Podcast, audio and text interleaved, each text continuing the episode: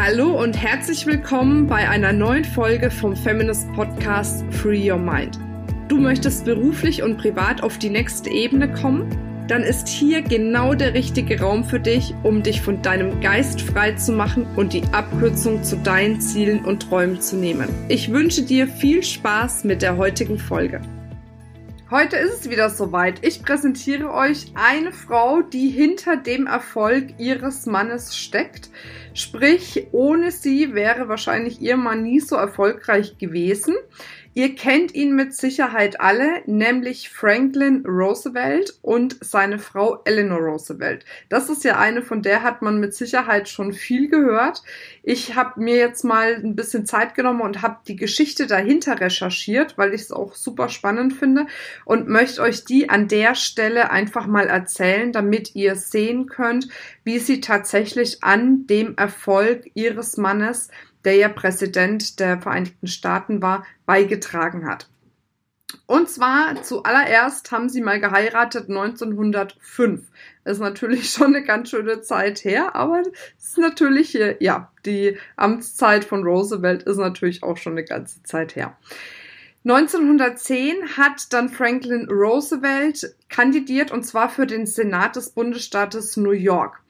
Und nachdem er das erfolgreich geschafft hat, ist die ganze Familie umgezogen in die Hauptstadt von New York nach Albany.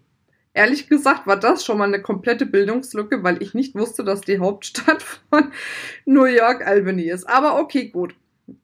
Ähm, danach hat äh, die Eleanor begonnen, wirklich ein reges Sozialleben zu führen dort. Das heißt, die hat sich ständig irgendwo blicken lassen, hat Lobbyarbeit geleistet und so weiter und so fort, viel Zeit investiert, um ihren Mann zu unterstützen und ihn quasi ein bisschen populärer zu machen in Albany. Während der ersten Amtszeit, weil ihr Mann hat ja dann die Wahl gewonnen, während der ersten Amtszeit hat er viele Dinge auf die Agenda gebracht, unter anderem die Einführung vom Frauenwahlrecht und ein Sozialversicherungssystem. Und das Witzige dabei ist, das hat man bis heute auch noch nicht gehört, dass viele dieser Ideen tatsächlich auch von Eleanor selbst gekommen sind, die ja dann im Nachhinein tatsächlich auch populär umgesetzt wurden.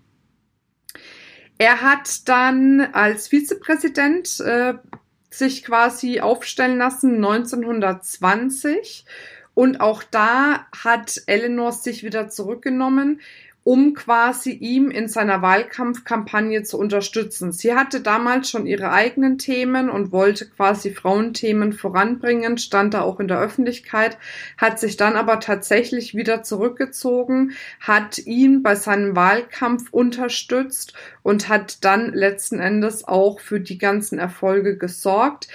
Aus welchen Gründen auch immer, da will ich jetzt näher drauf, nicht näher drauf eingehen, hat er diese Wahl zum Vizepräsidenten nicht gewonnen. Im Gegenteil, schlimmer kam es noch, er wurde dann krank im August, er hat Kinderlähmung bekommen und war dann tatsächlich ja von den von der Hüfte abwärts, also die Beine waren gelähmt und trotz alledem hat die Eleanor ihn damals ermutigt, wirklich weiterhin seine politische Karriere aufzubauen und fortzusetzen. Also das muss man sich mal überlegen. Da hast du einen Mann da, der gar nicht mehr laufen kann, der vorher, kurz vorher eine Wahl zum Vizepräsidenten verloren hat. Und dann steht die Frau noch so hinter ihm und ermutigt ihn tatsächlich weiterzumachen. Sie hat sich dann eine ganze Zeit lang ja auch um sich selbst gekümmert. Das heißt, sie hat sich wirklich damit auseinandergesetzt, das Frauenwahlrecht bekommen, hat die Emanzipation der Frauen vorangetrieben, hat sich darum gekümmert, in unterschiedlichen Parteien mitzuwirken, um eben ja, dieses Thema voranzutreiben, was ja dann letzten Endes auch Früchte getragen hat, aber dazu natürlich später. Wobei eigentlich wisst ihr es ja alle, ist ja jetzt überall Wahlrecht für Frauen schon da. Und sie war tatsächlich da auch mit ausschlaggebend, weil sie das politisch vorangetrieben hat und natürlich auch ein Stück weit über ihren Mann vorangetrieben hat. Ja, später war das so, dass ähm, ihr Mann gesagt hat, okay, ich lasse mich jetzt aufstellen zum Präsidenten. Der wollte zum Präsidenten gewählt werden.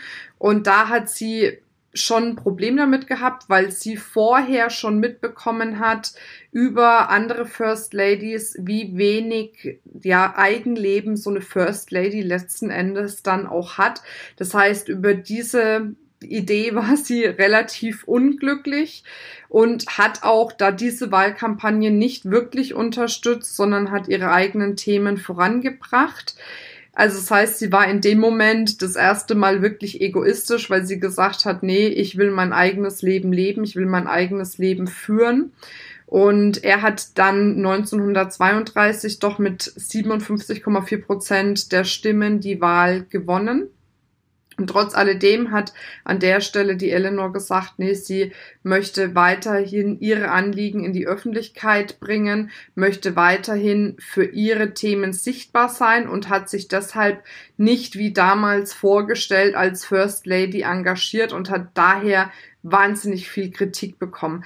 Man sieht ja auch jetzt oftmals noch Dokumentationen über sie, wo sie als egoistisch dargestellt wird, wo ihr unterstellt wird, dass sie nur ihr eigenes Image aufbauen wollte, weil sie viel in der Öffentlichkeit stand und ähm, ja, eben viele Interviews auch gegeben hat, viele politische Dinge gemacht hat, hat, die man da eigentlich gar nicht gerne gesehen hat, weil eigentlich war eine First Lady letzten Endes dafür da, als Gastgeberin im Weißen Haus tätig zu sein. Und da hatte sie halt nicht Lust drauf, das ausschließlich zu machen und hat mega viel Kritik dafür äh, bekommen. Also wenn du dir mal Dokumentationen anschaust über Franklin Roosevelt oder auch über sie, wird das ganz häufig auch genannt, wie sehr sie damals unter Beschuss stand, nur weil sie irgendwann entschieden hat, nachdem sie ihren Mann so lange wirklich unterstützt hat, dass sie entschieden hat, da auch ihren eigenen Weg zu gehen und ihre eigenen Projekte weiterhin ja aufzubauen. Von daher, ja, das ist auf jeden Fall ein spannendes Thema. Sie hat weiterhin, wie gesagt, an ihren eigenen Projekten gearbeitet, hat eine Kolumne geschrieben mit dem Namen My Day, die wirklich landesweit in ganz vielen Tageszeitungen gedruckt wurden und wurde dadurch gerade auch bei Frauen sehr, sehr populär, bei Männern nicht so, aber zumindest bei Frauen.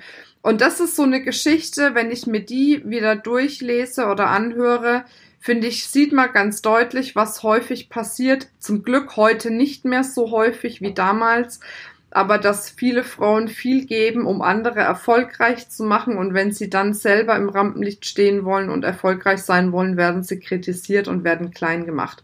Und das möchte ich dir mit dieser Geschichte mitgeben, dass du so stark bist wie Eleanor Roosevelt, die sich darüber hinweggesetzt hat, was man meint, wie sie damals hätte sein sollen, was sie hätte tun sollen und ihr eigenes Ding durchgezogen hat und dadurch maßgeblich daran beteiligt war, dass eben 1920 die Frauen auch zum Wählen gehen durften.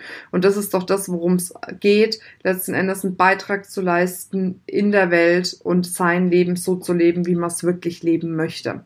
Das wünsche ich mir für dich. Ja, und jetzt wünsche ich dir eine wundervolle Zeit und bis bald, deine Marina. Wenn dir diese Folge gefallen hat, dann freue ich mich natürlich sehr über eine 5-Sterne-Bewertung und natürlich auch, wenn du dir die Zeit nimmst, uns eine kleine Rezension zu schreiben, weil uns das wirklich hilft, dass unser Podcast noch von viel mehr Frauen gefunden wird und dass viel mehr Frauen auch die Möglichkeit haben, hier Erfolgsstrategien für Beruf und Privat zu bekommen. Ich danke dir schon mal im Vorhinein und wünsche dir jetzt eine wundervolle Zeit. Bis bald.